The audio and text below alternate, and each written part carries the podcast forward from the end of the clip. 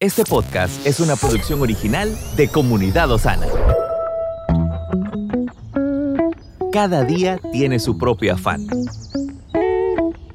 Pero también hay nuevas misericordias que disfrutar.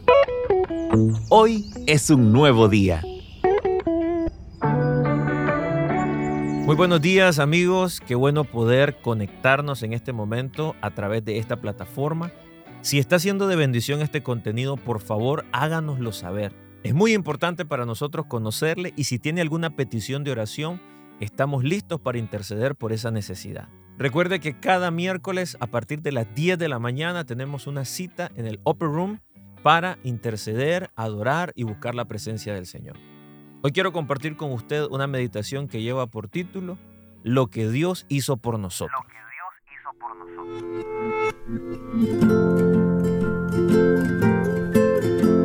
Hace unos años la policía detuvo a una mujer por exceso de velocidad y la multó llevándola a una audiencia con un juez.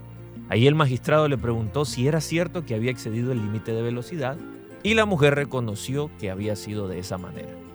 Entonces el juez la sentenció a 10 días de detención y a pagar una multa de 100 dólares.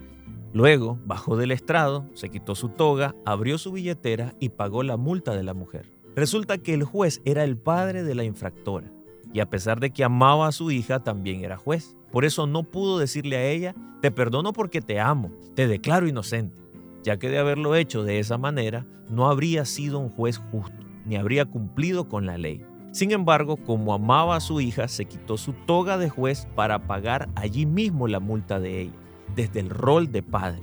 Esta es una explicación simple de lo que Dios hizo por nosotros a través de Jesús. A pesar del increíble amor que Él nos tiene, Dios tuvo que declarar nuestra pena de muerte por los pecados que cometimos, porque Él es justo.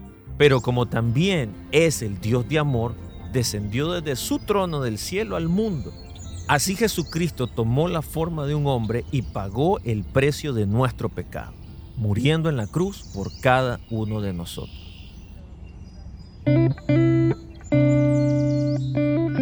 Reconozcamos este amor fiel que solamente Dios es en nuestra vida para dar a otros este mensaje de reconciliación. Que Dios le bendiga.